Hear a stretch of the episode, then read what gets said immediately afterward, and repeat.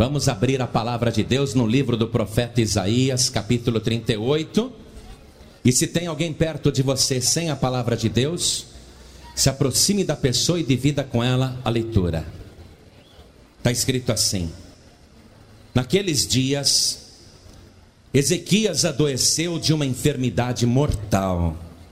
E veio a ele Isaías, filho de Amós, o profeta, ele disse: Assim diz o Senhor: Põe em ordem a tua casa, porque morrerás e não viverás. Pastor João Ribe, você disse que veio aqui em Recife abençoar o povo e ler este versículo para gente. Pois é, palavra pesada esta. Pode ter morte e pode ter vida Depende de você ouvir a palavra agora. Por isso eu vou reler o versículo. O versículo primeiro.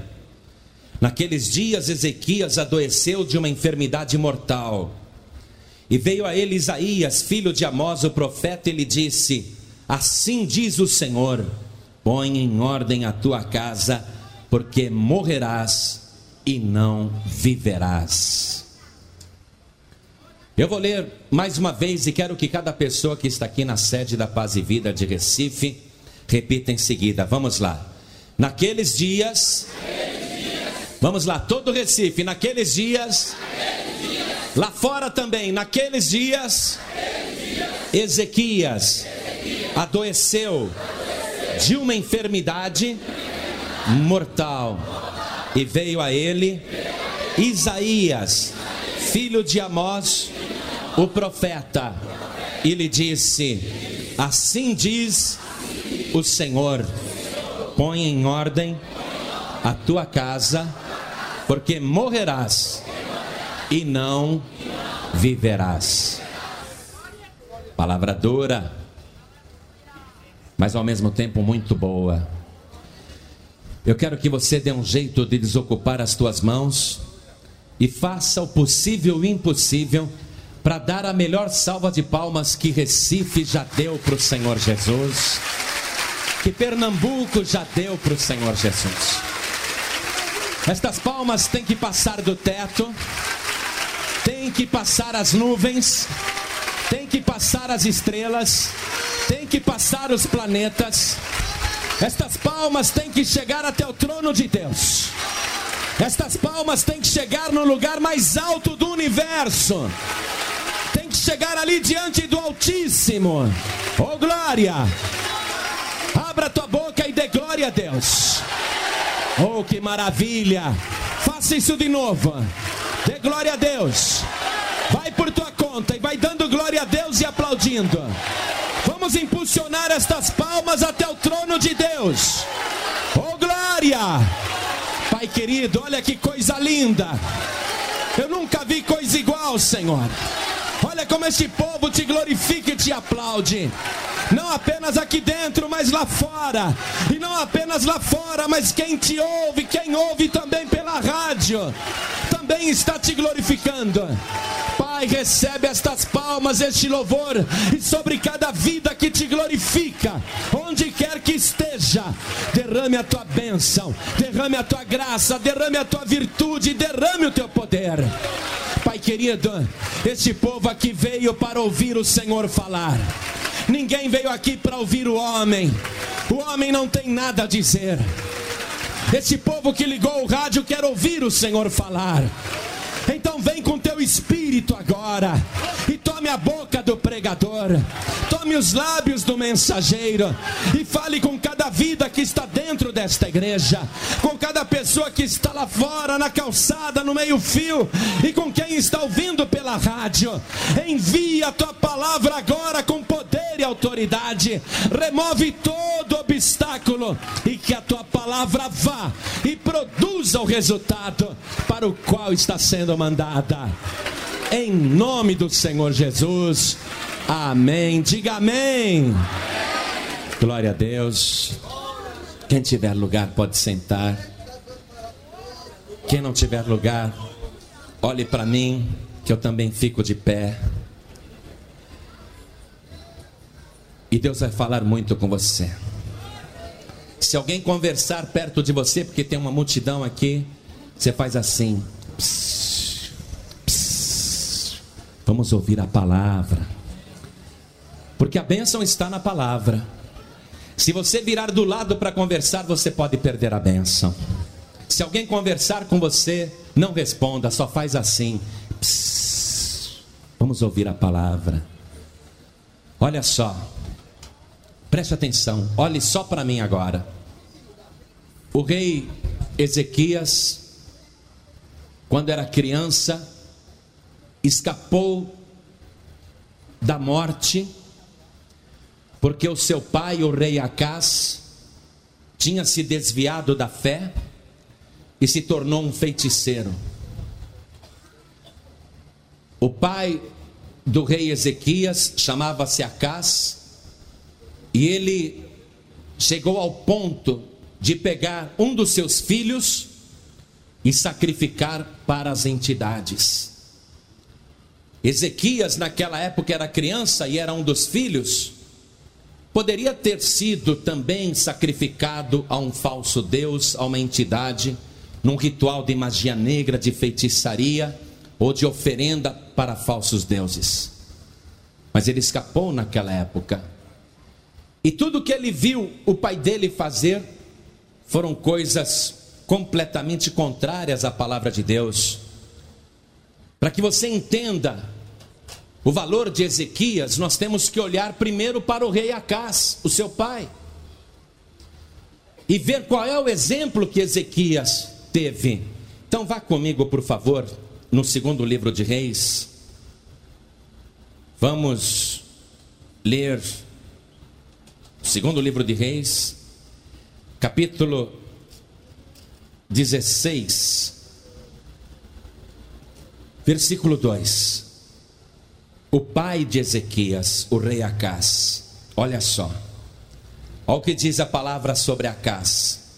Tinha Acás 20 anos de idade quando começou a reinar, e reinou 16 anos em Jerusalém, e não fez o que era reto aos olhos do Senhor seu Deus, como Davi seu pai. Porque andou no caminho dos reis de Israel, e até a seu filho fez passar pelo fogo, segundo as abominações dos gentios, que o Senhor lançara fora de diante dos filhos de Israel. Então veja, Acás, o rei, Acás, o rei de Judá, descendente de Davi, não imitou o avô, porque Davi era um homem de Deus. Ele imitou os costumes dos povos da terra e para conseguir o favor das entidades e do mundo espiritual, ele pegou um dos seus filhos, um príncipe, e sacrificou queimando a fogo. O rei Acás fez um sacrifício humano. Ezequias era criança. Ele poderia, naquela ocasião, ter sido sacrificado também. Mas Deus já estava aguardando a sua vida. Porque Deus sabia que Ezequias tinha um coração diferente. Mas olha, Ezequias, quando era criança, o que, que ele vai ver o seu pai fazer? O rei Acás, veja o versículo 4. Também Acás sacrificou e queimou incenso nos altos e nos outeiros, como também debaixo de todo arvoredo. Sabe aquele trabalho de feitiçaria que se faz nas matas, nos bosques, ao pé das árvores? Acás fazia tudo isso. Esse Acás, o rei Acás, pai de Ezequias, perdeu todo o temor de Deus. Um dia o rei Acás pegou os tesouros da casa do Senhor e deu para o rei da Síria. Ao invés de dizer, não vou tocar naquilo que é do Senhor, ele tocou e deu para o ímpio. Ezequias era pequeno, mas foi vendo tudo isso. Olha aqui, veja comigo o versículo 8. E tomou a casa a prata e o ouro que se achou na casa do Senhor e nos tesouros da casa do rei, e mandou um presente ao rei da Síria. Acas tomou o que era de Deus, não teve temor e deu ao ímpio. E ainda, numa vez que ele foi a Damasco, ele viu ali um altar pagão, uma religião muito bonita na decoração, na construção, no artifício E ele falou: Vou copiar isso. E ele pegou a planta, a cópia daquele altar pagão, mandou para o sacerdote em Israel e mandou o sacerdote fazer igualzinho. Começou a copiar as obras das trevas. Vamos ler aqui o versículo 10. Então o rei Acás foi a Damasco a encontrar-se com Tiglat-Pileser, rei da Síria, e vendo um altar que estava em Damasco, o rei Acas enviou ao sacerdote Urias a aparência do altar e o modelo, conforme toda a sua obra. E Urias, o sacerdote, edificou um altar conforme tudo que o rei Acas tinha ordenado de Damasco. Assim o fez o sacerdote Urias, antes que o rei Acas viesse de Damasco. E ainda o rei Acas pegou uma pia de bronze que era um utensílio da casa de Deus, e mandou incluir naquele altar pagão que ele copiou da Síria, e começou a utilizar aquilo para fazer adivinhação, para fazer presságios, para fazer previsões. Veja comigo o versículo 15. E o rei Acas mandou a Urias, o sacerdote, dizendo: no grande altar queima o holocausto da manhã, como também a oferta de manjares da noite, e o holocausto do rei, a sua oferta de manjares, e o holocausto de todo o povo da terra, e a sua oferta de manjares, e as suas ofertas de bebida, e todo o sangue dos holocaustos, e todo o sangue dos sacrifícios espargirás nele. Porém, o altar de cobre será para mim, para inquirir dele, para fazer adivinhação. Se tornou um místico Ezequias é pequeno, mas está vendo o seu pai fazer tudo isso. Até que um dia o rei Acas morreu e Ezequias, com 25 anos de idade, assume o reino de Judá e se torna rei. Versículo 20. E dormiu Acas com seus pais e foi sepultado junto a seus pais na cidade de Davi, e Ezequias, seu filho, reinou em seu lugar. Ezequias teve todo o mau exemplo do seu pai. Mas quando ele teve a oportunidade de ser rei, ele disse: Meu pai fez tudo errado. Sacrificou o meu irmão a um falso Deus. Queimou o meu irmãozinho quando eu era pequeno. Queimou no fogo, como oferta a um Deus pagão. O meu pai andou fazendo trabalhos de magia negra debaixo das árvores e nas matas e começou a adorar falsos deuses. E o meu pai não teve temor da casa do Senhor, pegou aquilo que era santo ao Senhor e ele copiou as obras das trevas. Mas eu não vou fazer como meu pai, não. Eu vou fazer diferente. Eu vou fazer como Davi, o meu antepassado, que era homem de Deus. Eu não vou imitar o meu pai, eu vou imitar aquele que eu vi que realmente é homem de Deus. E eu quero que você leia aqui no capítulo 18 mesmo, do segundo livro de Reis, no versículo 1. Olha só. E sucedeu que no terceiro ano de Oséias, filho de Elá, rei de Israel, começou a reinar Ezequias, filho de Acás, rei de Judá. Tinha 25 anos de idade quando começou a reinar, e 29 anos reinou em Jerusalém. E era o nome de sua mãe, Abi, filha de Zacarias e fez o que era reto aos olhos do Senhor, conforme tudo o que fizera Davi, seu pai. Então ele começou a fazer a coisa certa, se afastou da idolatria, se afastou da falsa fé, se afastou do misticismo, se afastou da feitiçaria e começou a estudar a palavra de Deus. O que é que Deus quer que eu faça? E através da palavra ele foi vendo aquilo que agradava a Deus e ele começou a fazer aquilo que era reto aos olhos do Senhor. Durante 14 anos, ele reina, fazendo o que é bom e reto aos olhos do Senhor, mas aos 39 anos de idade, 14 anos depois que ele tinha se tornado rei, ele fica doente. Doente de uma enfermidade mortal. E ele fica de cama fica no seu aposento real, ele fica muito doente, ele começa a emagrecer, ele não tem apetite, o que ele come ele põe para fora, e ele não consegue se recuperar daquela doença, e ele não entende por que, que está sofrendo daquela maneira, já que ele sempre fez tudo o que agrada a Deus, já que ele foi tão diferente do seu pai, o rei Acaz, por que, que ele estava naquele sofrimento agora, sofrendo daquele jeito num leito de dor? Foi quando ele recebe a visita do profeta Isaías. E alguém anuncia para o rei Ezequias, muito doente: Rei, o profeta Isaías está aí e deseja lhe falar. Ezequias ficou todo feliz, poxa, Isaías é um grande homem de Deus. Certamente ele veio aqui para orar pela minha vida. Certamente ele veio aqui para ministrar a cura na minha vida. Então ele manda entrar o profeta Isaías. E o profeta Isaías está severo, está sério, está compenetrado. E Ezequias ali no leito de enfermidade, ansioso por receber aquela cura, por ter um homem de Deus no seu aposento, por receber visita tão importante, ele acha que Isaías vai orar por ele e curá-lo. Mas Isaías olha para o rei Ezequias e diz: Assim diz o Senhor: arruma a tua casa, organiza a tua vida, ordena a tua casa, porque certamente morrerás e não viverás.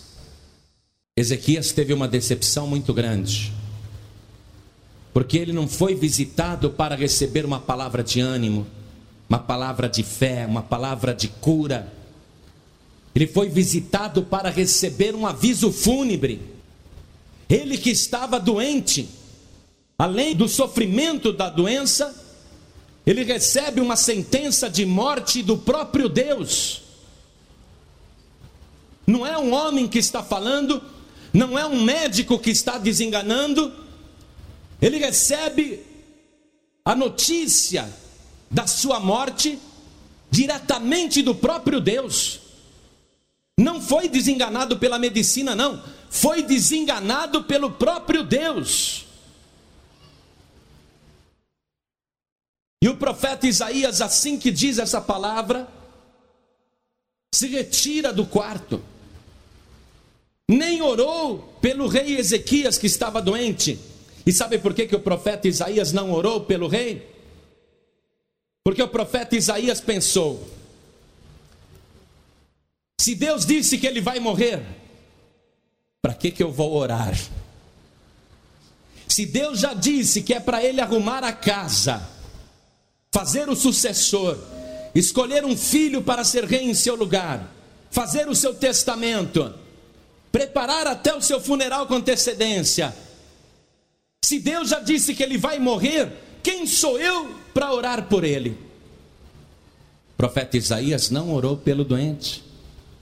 Virou as costas e saiu do aposento, saiu do quarto do rei Ezequias e foi embora. Há uma palavra verdadeira nesta mensagem que Isaías levou em nome do Senhor para o rei Ezequias. E é uma palavra certa. Assim diz o Senhor: ordena a tua casa, porque certamente morrerás, não viverás. Com certeza absoluta, a menos que Jesus Cristo volte antes, você certamente morrerá, não viverá. E esta sentença já foi dita por Deus para cada vivente do planeta: do pó fostes tomado, e ao pó tornarás. Esta é uma profecia que vale para você, vale para mim, vale para todo habitante deste planeta. Assim diz o Senhor: ordena a tua casa, arruma a tua vida, porque certamente morrerás e não viverás. Se diz aí fora no mundo que há somente uma certeza nesta vida: a morte. Não é isso que se diz aí fora? Há somente uma certeza nesta vida: a morte. Deus está fazendo um grande favor para Ezequias. Ezequias, arruma a tua vida, porque certamente morrerás, não viverás. E esse favor Deus está fazendo para você agora também.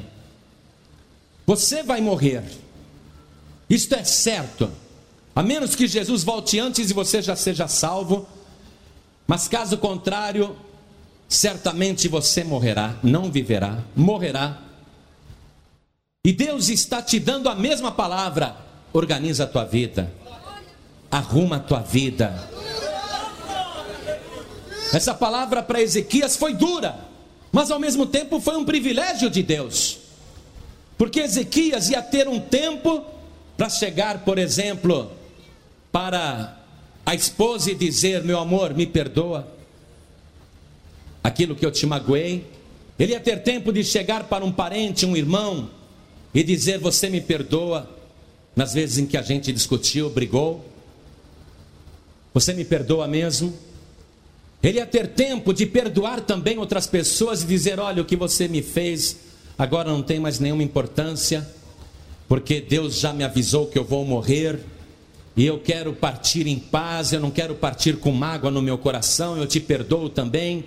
Nós estamos de mal há muitos anos, vamos ficar de bem dá um aperto de mão aqui, me dá um abraço. Deus, na verdade, estava dando um privilégio para ele arrumar a vida espiritual. Dele, além de se consertar com os seus semelhantes, poder dizer para Deus: Meu Deus, eu procurei andar no teu caminho, mas eu não sou perfeito, não. O Senhor é testemunha que, apesar da minha boa vontade, do meu esforço, eu várias vezes pequei contra o Senhor.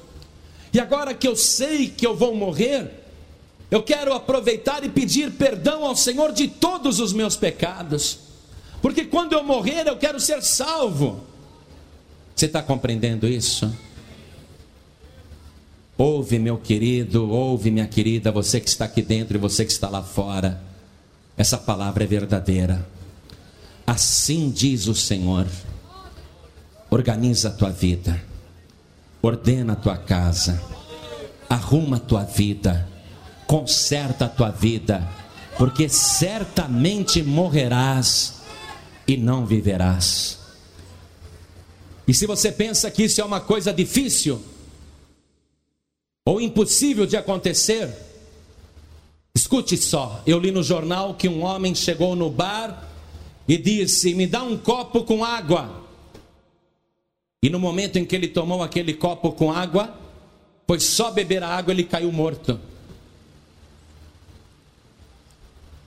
Aí foram examinar a água para ver se tinha algum veneno. Achavam que era o copo com água que o tinha matado. Mas ele pensou que ia beber aquela água e ainda muitas outras, mas aquele foi o seu último copo com água. E ele não sabia. É como aquele jogador de futebol que disse: Vamos vencer a partida. Vou ganhar, vou vencer, o nosso time vai ganhar. Vamos lá com garra, com força. Vamos mostrar quem nós somos, o time para frente. Aí de repente ele tem um colapso no meio do campo e morre ao vivo. É até engraçado, né? Morreu ao vivo para o mundo inteiro. Ele nem imaginava que ia morrer dentro daquele campo. Ele achava que ainda tinha os minutos da partida e depois a comemoração da vitória. A verdade é esta, escute bem cada pessoa que está aqui lá fora. Assim diz o Senhor: ordena a tua casa enquanto é tempo, arruma a tua vida enquanto ainda é tempo.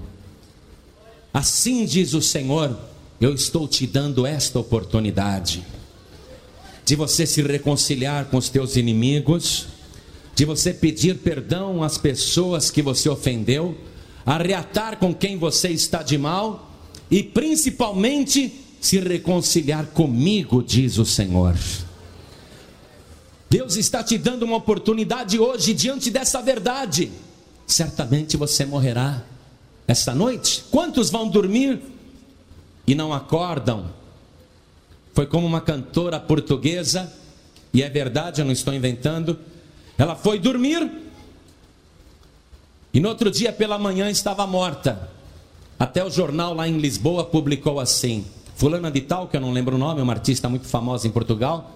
Fulana de Tal acordou morta. Chega a ser engraçado, né? Acordar morta. Mas ela foi dormir e não levantou mais. Ezequias ficou aborrecido: Eu vou morrer. Vai, arruma tua casa. E o profeta saiu, nem orou por ele.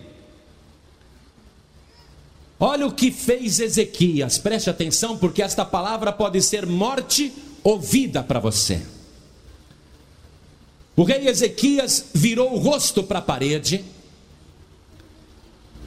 e ele começou a orar ao Senhor. Eu quero que você volte comigo no capítulo 38 de Isaías, para a gente ver a oração que ele vai fazer ao Senhor agora. Diz assim, vou ler o versículo 2: Então virou Ezequias o rosto para a parede e orou ao Senhor e disse: Ah, Senhor, lembra-te, peço-te, de que andei diante de ti em verdade e com coração perfeito,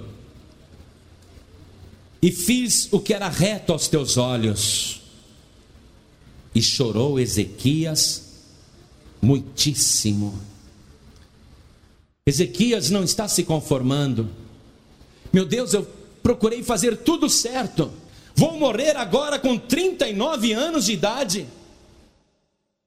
Te servir com sinceridade, com interesse de coração. Senhor, lembra-te de tudo que eu fiz. E o que é que Ezequias está querendo que Deus se lembre?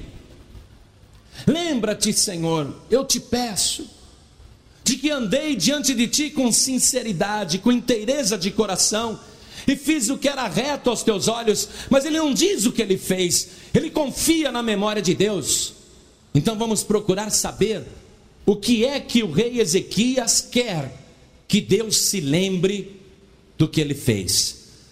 Eu quero que você vá comigo agora no segundo livro de Reis, no capítulo 18.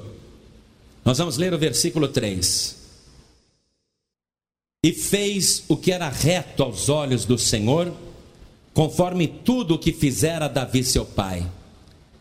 Ezequias tirou os altos e quebrou as estátuas, e deitou abaixo os bosques, e fez em pedaços a serpente de metal que Moisés fizera, porquanto até aquele dia os filhos de Israel lhe queimavam incenso eles chamavam Neustã. É isto que Ezequias está querendo que Deus se lembre. Deus, quando eu assumi o reino em Judá, o povo estava adorando imagens, ídolos. O que foi que eu fiz com os ídolos, com as imagens? Eu quebrei as estátuas. Você está compreendendo isso? Eu quebrei as estátuas.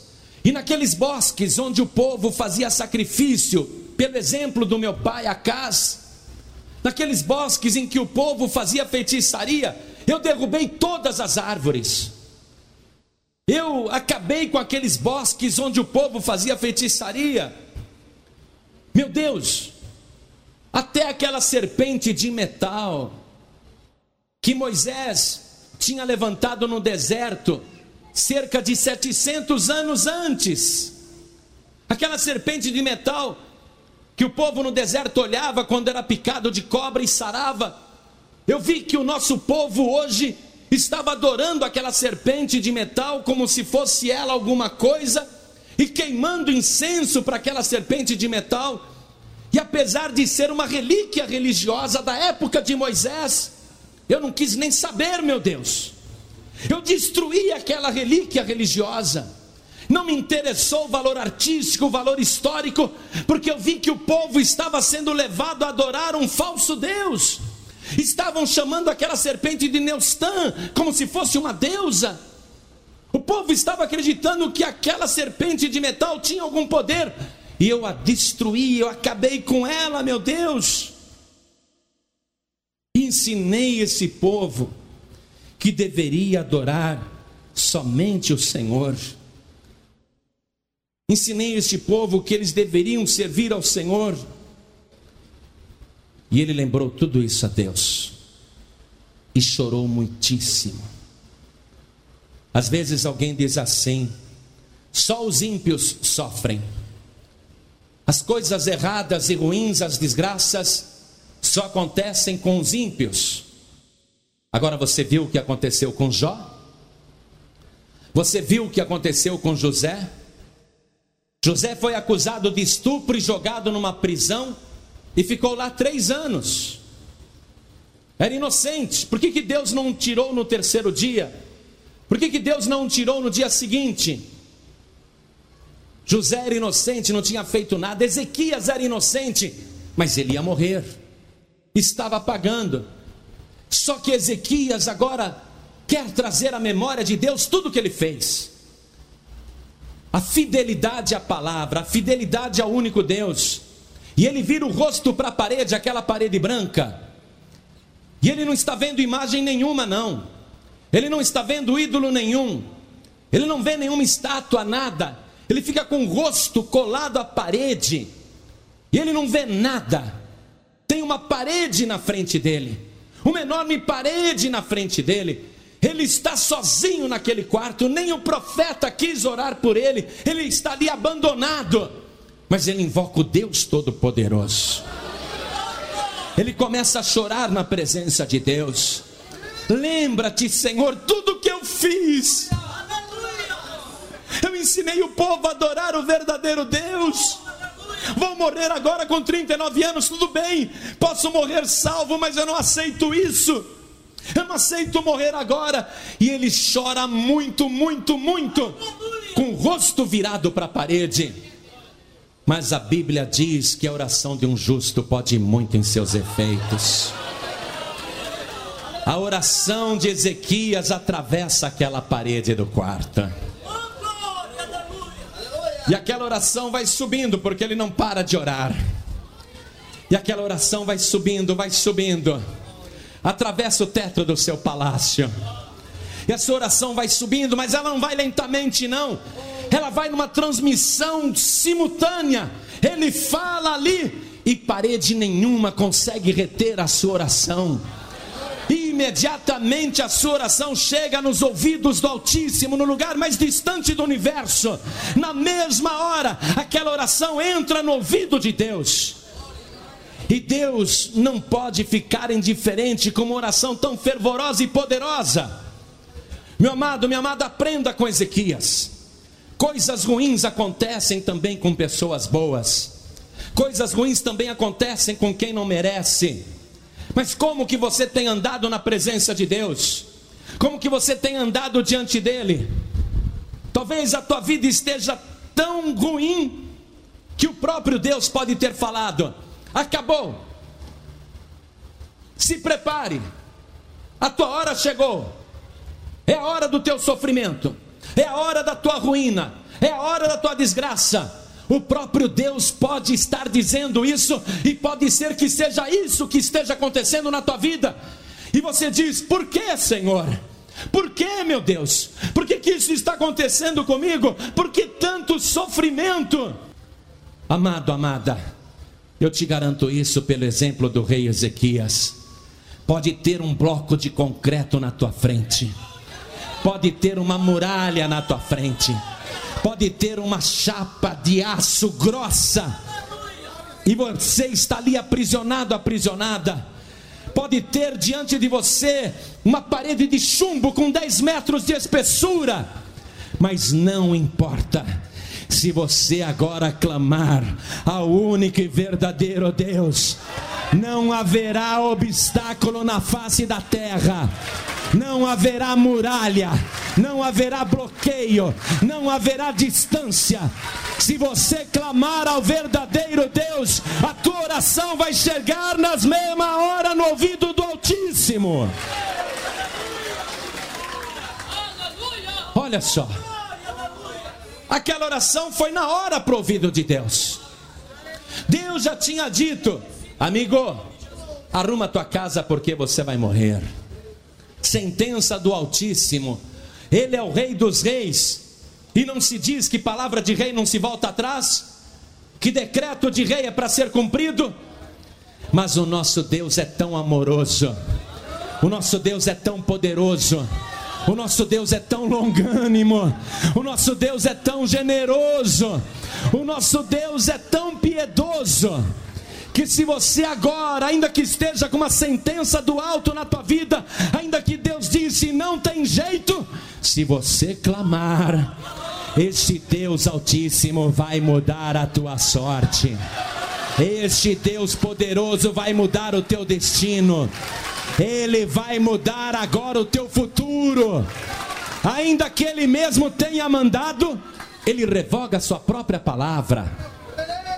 Você já viu alguém assim?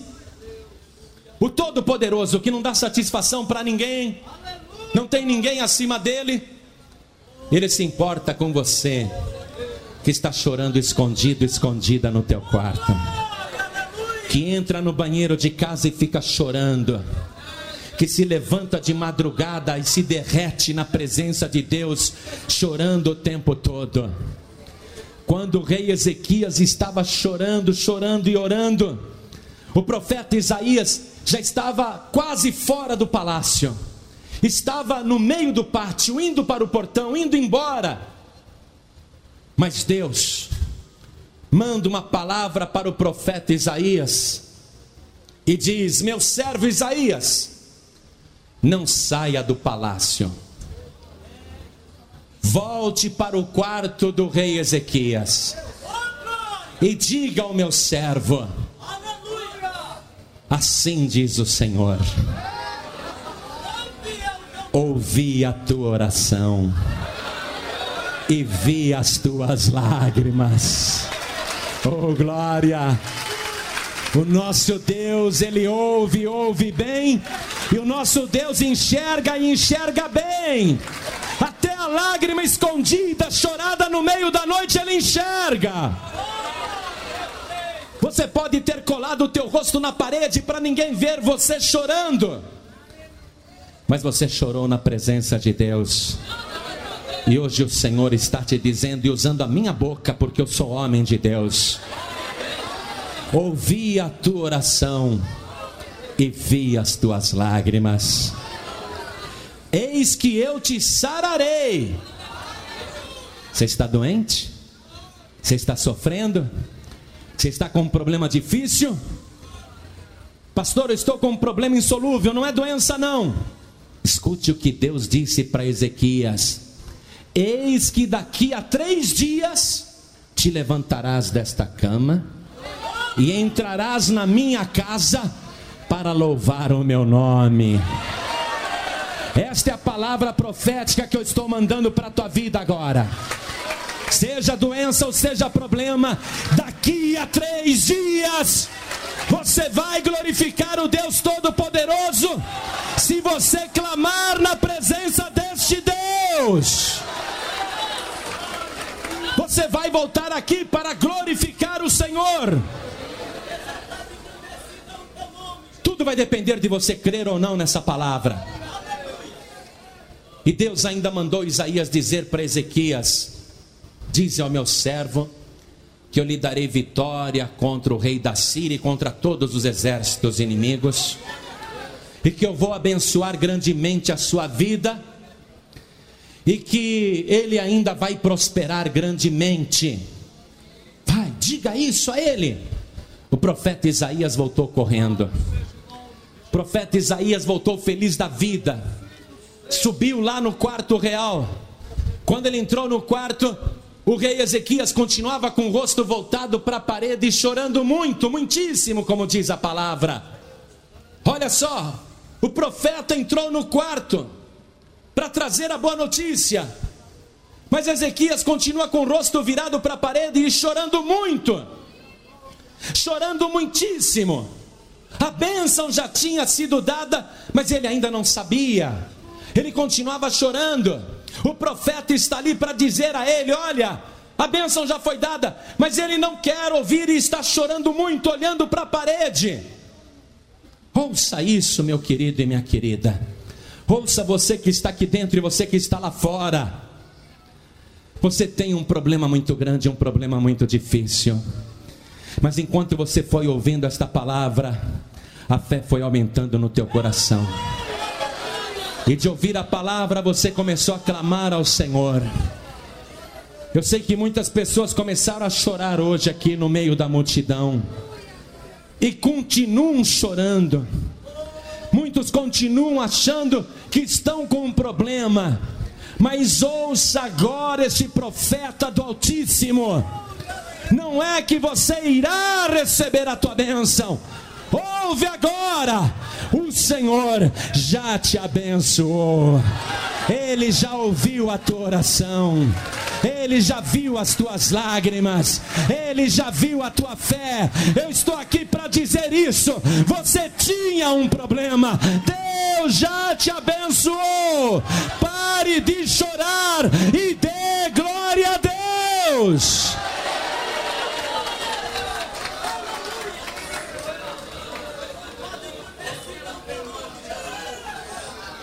Tomando posse? Esta palavra não sou eu que digo, é o Altíssimo. Assim diz o Senhor. Vale a última coisa que Deus diz. Certamente você ia morrer, sim. Certamente você não ia viver. Mas Deus agora está dizendo uma palavra mais poderosa ainda. Não estou apenas abençoando a tua vida eu estou te oferecendo a vida eterna agora.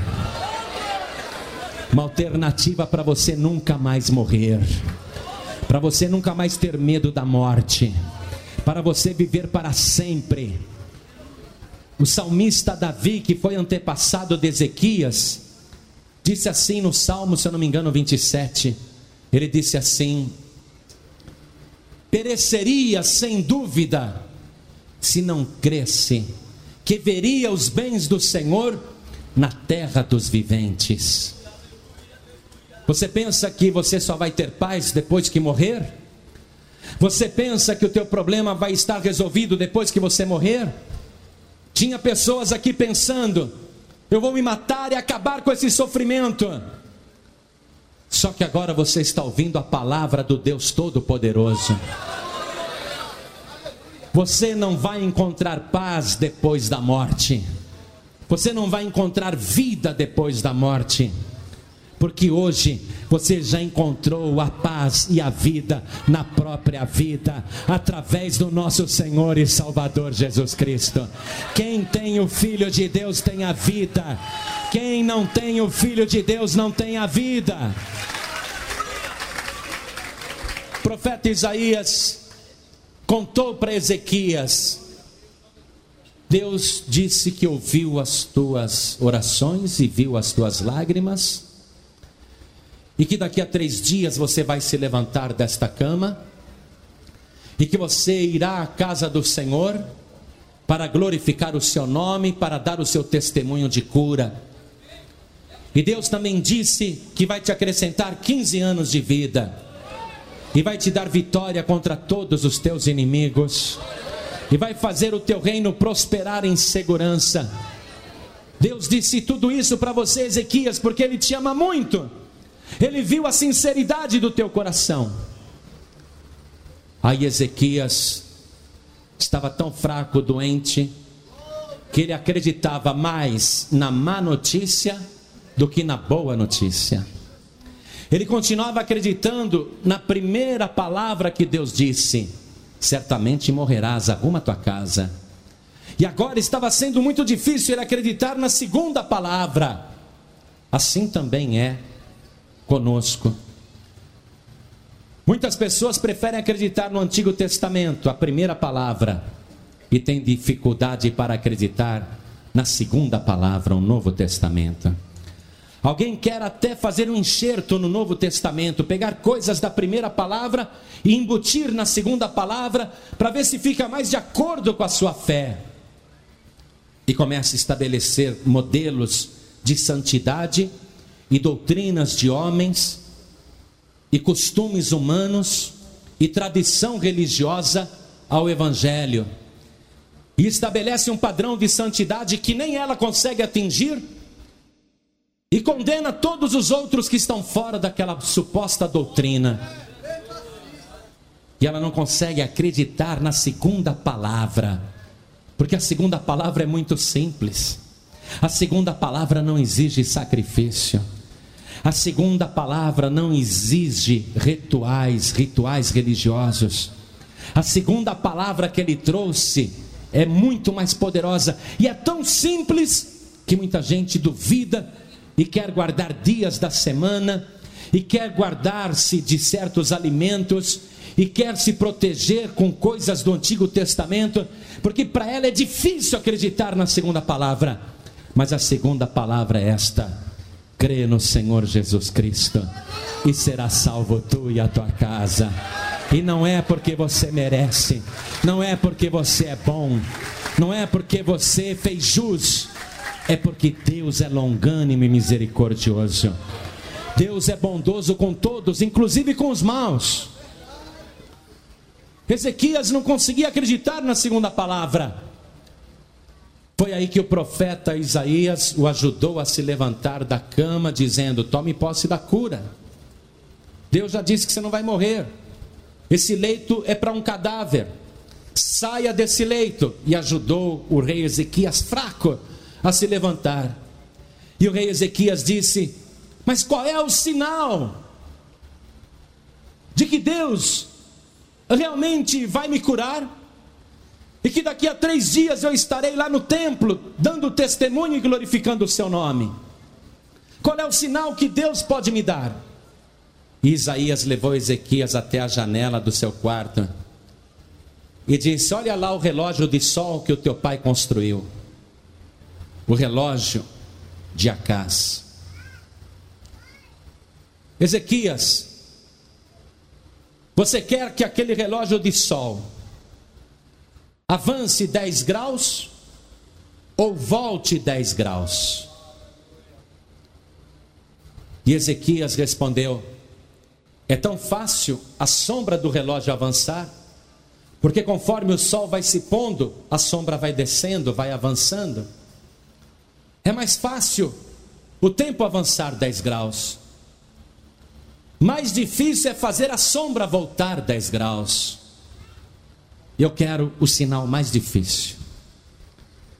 Eu quero que a sombra do relógio do rei Acás, que o meu pai construiu, eu quero ficar olhando para aquela sombra agora, e eu quero ver aquela sombra voltar 10 graus.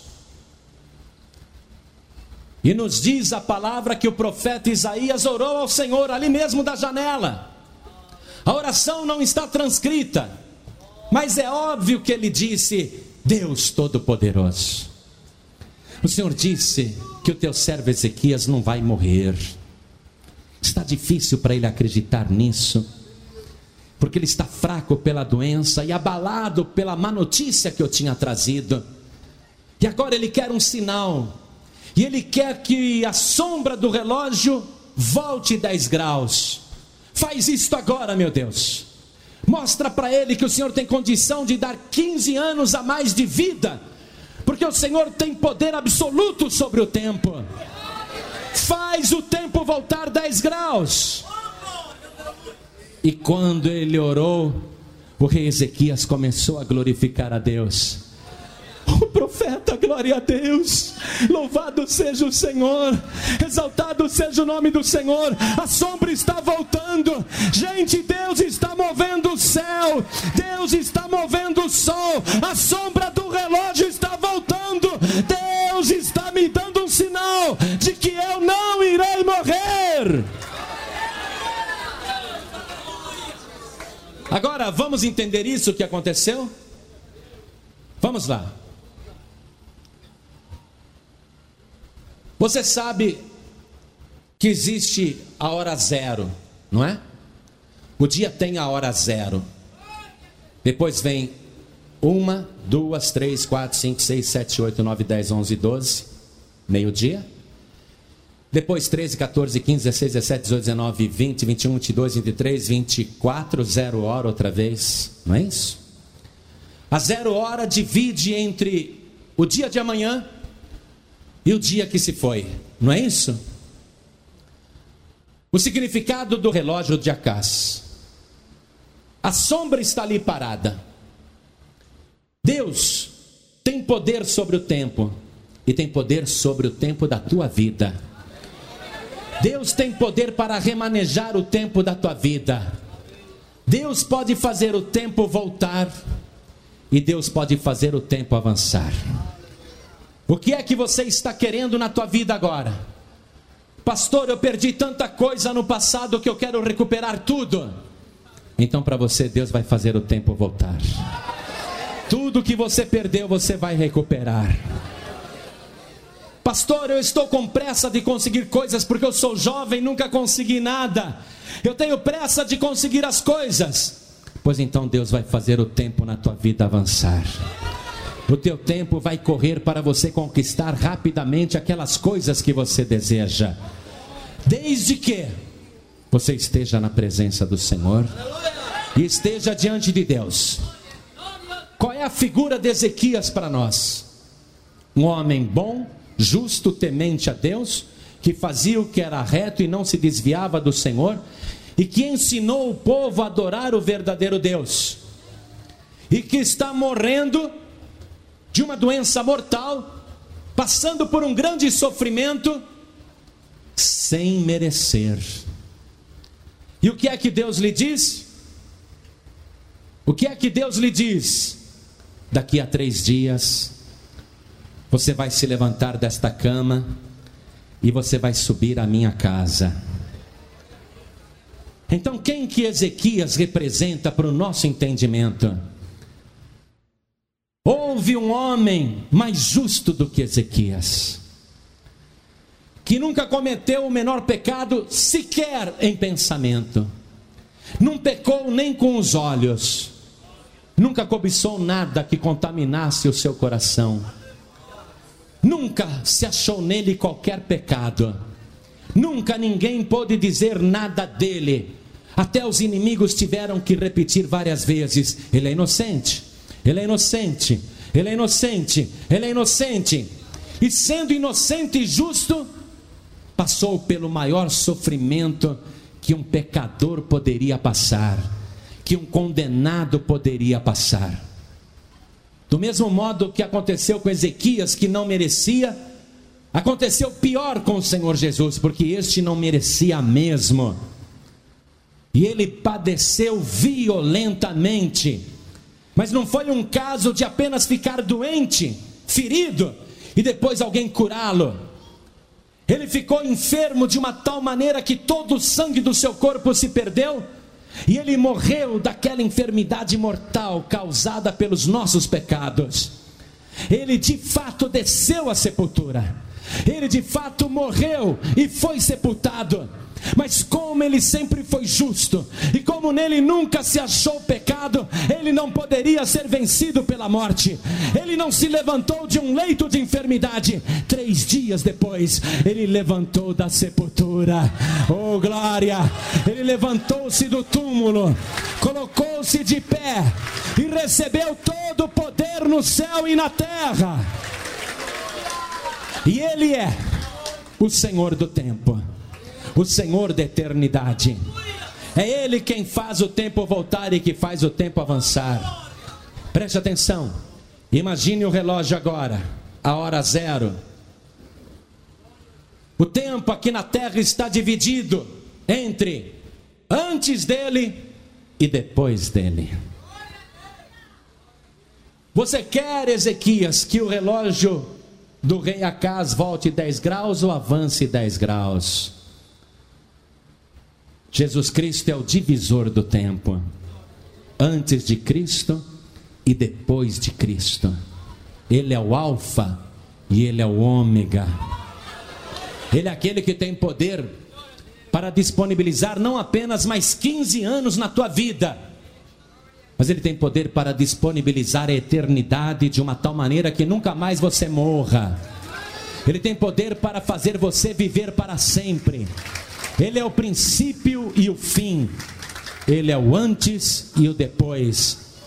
Você pode ter a vida de antes, mas com Cristo você vai ter uma vida muito melhor depois. A vida que você levou até agora é a vida de antes, a vida sem Cristo. Agora Ele está dividindo o tempo para você. Se você não quiser a divisão, se você não quiser crer, certamente morrerás. Prepara a tua casa, porque você morrerá. Mas se você quiser a oferta de Deus, e se você falar a partir de hoje, esta é a minha hora zero, a partir de agora eu quero Cristo na minha vida, para contar o tempo daqui para frente. E Ele vai me fazer recuperar daqui para frente tudo aquilo que eu perdi lá atrás. E tudo aquilo que eu ainda não consegui, desejo lá na frente, Ele vai me dar. Porque eu pereceria sem dúvida, se não cresce que veria os bens do Senhor na terra dos viventes. E eu quero falar com a multidão que está do lado de fora também. Não deixa ninguém conversar perto de você, preste atenção. Porque agora é só você e a palavra profética. Agora não tem pai, mãe, religião, tradição religiosa. Agora não tem mais nada disso. Tudo isso está acabado. Você vai ter que lançar para trás de você a idolatria, as imagens de escultura, o ocultismo, a simpatia, a magia negra, o misticismo, a crendice e tudo aquilo que você aprendeu dos teus pais, porque eles também aprenderam errado de seus pais. O erro veio passando a geração. Mas hoje você está ouvindo a palavra.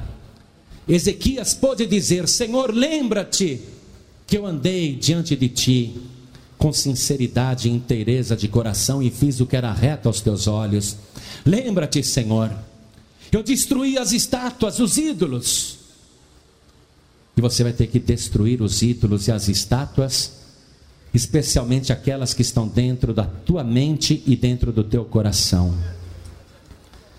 Você vai ter que quebrar esses altares das falsas divindades ainda que seja uma relíquia do século XV, XVI, XVII, XVIII, uma relíquia barroca, uma obra de arte, me desculpe.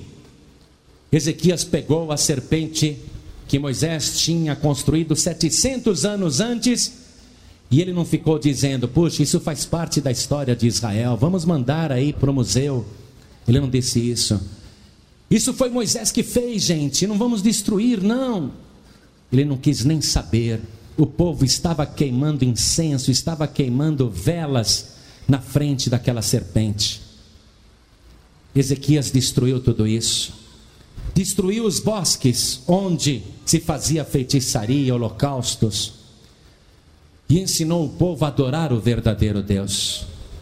E foi por causa da sua fidelidade a Deus que ele pôde orar e na mesma hora a sua oração chegou ao céu e ele foi abençoado.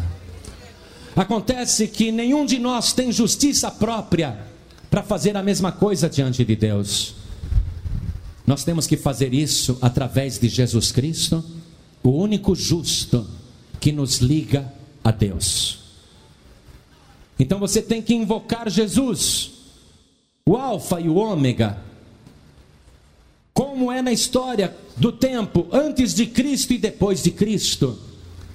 Você tem que invocar o Senhor do tempo, o Senhor da eternidade.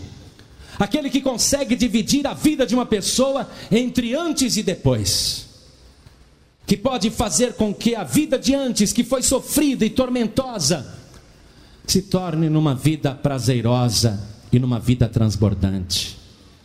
Jesus tem que entrar aí para você dizer para Deus: Meu Deus, não lembre-se do que eu fiz, não, porque eu, tudo que eu fiz na minha vida foi só besteira.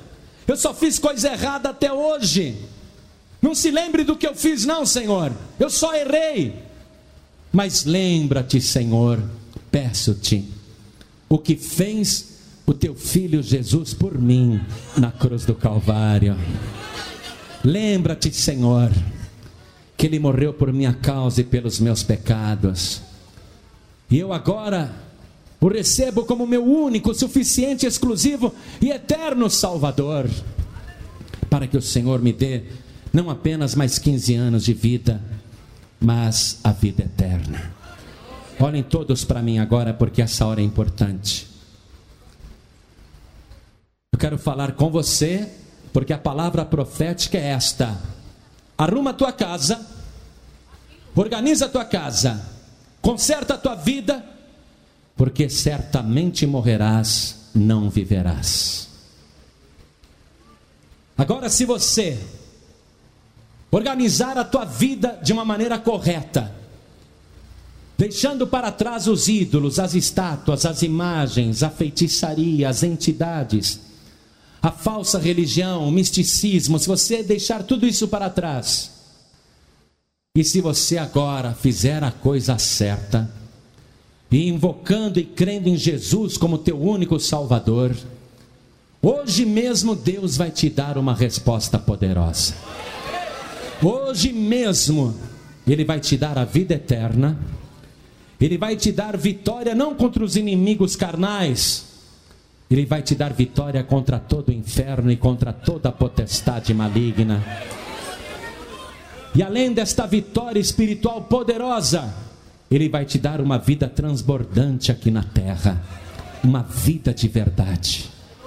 Tudo vai depender de você olhar agora para o relógio do tempo e dizer: Eu quero a minha vida depois de Cristo. Eu não quero a minha vida antes de Cristo. Eu quero que os 10 graus avancem, porque quem vive de passado é museu, e eu vivo de futuro, e Jesus é o meu futuro. Eu quero avançar na eternidade. Eu quero agora Cristo na minha vida. E tudo aquilo que você perdeu no passado, Ele vai fazer você recuperar. Esta é uma palavra profética. Além de todas as bênçãos que você vai poder dar testemunho daqui a três dias, porque esta palavra está valendo, porque não foi eu que disse, foi o Senhor. E quando Deus fala através da minha boca, Ele cumpre.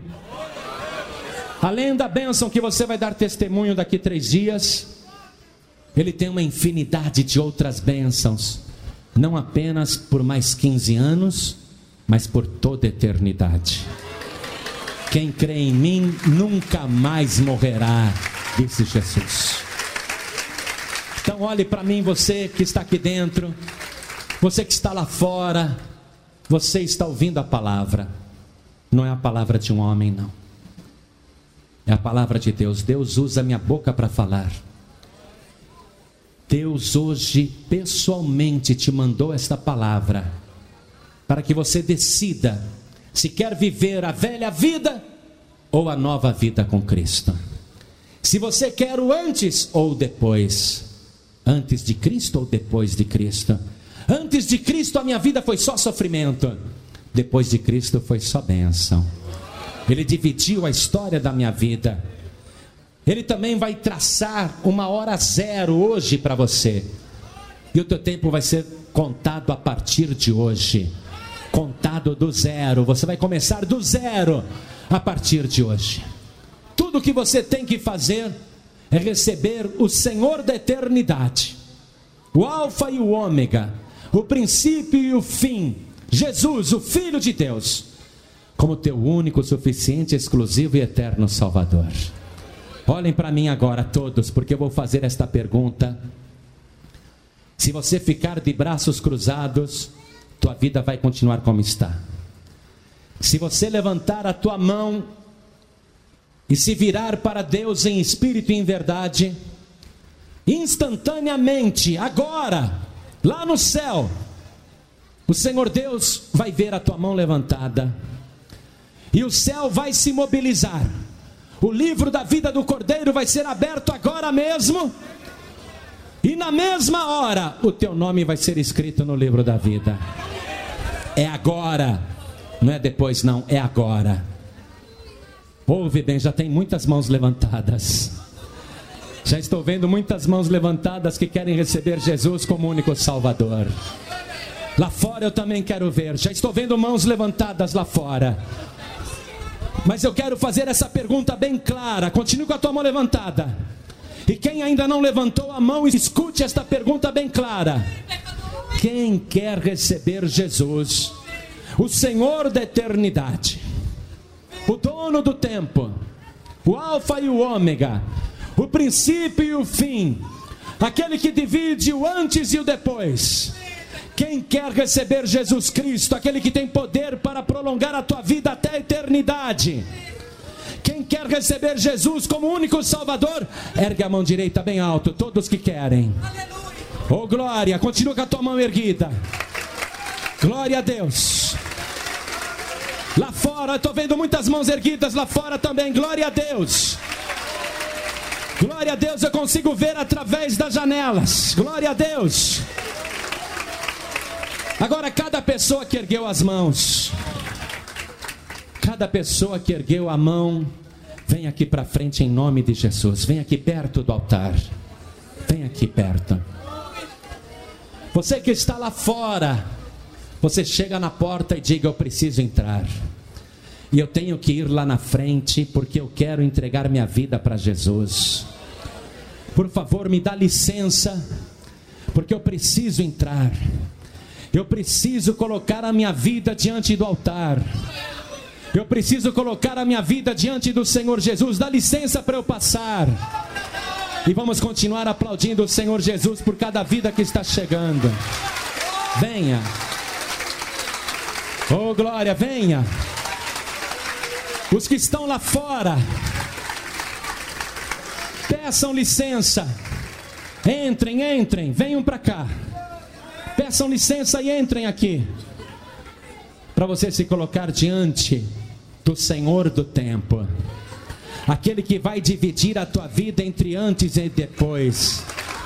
Aquele que vai fazer o marco zero na tua vida aquele que vai fazer você recuperar todas as coisas perdidas no passado e que vai fazer a tua vida avançar de uma maneira poderosa a partir de hoje. E eu quero chamar aqui na frente também todas as pessoas que estão afastadas e que estão sem igreja. E eu não sei por qual motivo você está sem igreja. Pode ser que você estava frequentando uma denominação e se entristeceu porque ficou olhando para a direita, para a esquerda, ficou olhando para os defeitos dos membros, para os defeitos do pastor, e você se entristeceu e saiu. Se você tivesse olhado para Jesus, você nunca teria ficado triste. Eu olho só para Ele, só para Ele. Ninguém derruba a minha fé, eu só olho para Jesus.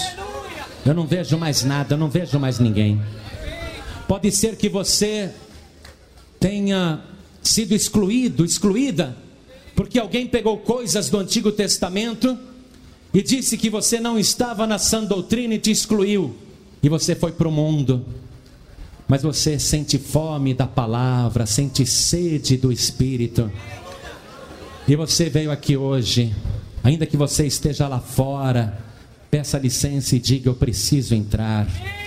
Eu quero me reconciliar com o Senhor. Eu quero voltar para Jesus. Porque eu te digo, filho pródigo, eu te digo, filha pródiga, o pai não te rejeita de maneira alguma. O irmão mais velho ficou bravo quando o filho pródigo voltou e o pai deu uma festa. O homem sempre fica bravo, revoltado, indignado mas não o teu Pai Celestial. Jesus disse: Todo aquele e toda aquela que vem a mim, oh glória, de maneira nenhuma o lançarei fora. Venha, filho pródigo, venha, filha pródiga, venha para cá. Glória a Deus, vai chegando. Você que não tem igreja nenhuma, Pastor João Ribe, me converti ouvindo a rádio. Não tenho igreja nenhuma. Nunca me filiei em igreja nenhuma. Vem aqui para frente que nós vamos te ligar no corpo de Cristo. Jesus disse: O que ligares na terra será ligado no céu. Hoje Ele vai fazer uma divisão poderosa na tua vida, antes e depois. Hoje você vai ver a diferença entre ter Cristo e viver sem Cristo. Porque a partir do momento que você ter Cristo, que você recebê-lo, que você possuí-lo, você vai passar a viver em Cristo Jesus. Você vai viver esta nova vida em Cristo Jesus. Se tem mais alguém que o coração está ardendo de vontade de vir aqui na frente, peça licença. Há uma multidão aqui, mas ainda tem um espaço para você no coração de Deus. Não deixe o diabo te enganar dizendo: "Ah, pode ficar aqui fora mesmo, não precisa ir lá na frente não". Não deixe o diabo te enganar, vem aqui para frente sim em nome de Jesus. Glória a Deus. Eu vou pedir agora para todos nós orarmos por estas pessoas que vieram à frente. E quero convidar quem está ouvindo a mensagem pela rádio e que quer se entregar para Jesus, que quer que Jesus faça a divisão na sua vida entre o antes e o depois, não acrescentando apenas anos de vida e vida transbordante, mas acrescentando a eternidade que nunca terá fim. Quem estiver ouvindo pela rádio, se coloque de pé ao lado do rádio. Em qualquer lugar que você estiver ouvindo pela rádio, se coloque de pé ao lado do rádio. E eu vou convidar todos agora, não apenas aqui na Paz e Vida sede de Recife, estado do Pernambuco, não, mas em toda parte onde alguém está ouvindo pela rádio e quer entregar a vida para Jesus, ou quer se reconciliar com o Senhor, dobre os joelhos agora. Vamos dobrar os nossos joelhos. E vamos fazer também uma coisa. Você que está dirigindo e ouvindo esta mensagem pelo rádio do seu veículo, se você tem estátuas no painel do teu carro, ou imagens penduradas no vidro retrovisor, destrua tudo isso em nome de Jesus. Faça aquilo que é bom e reto diante do Senhor.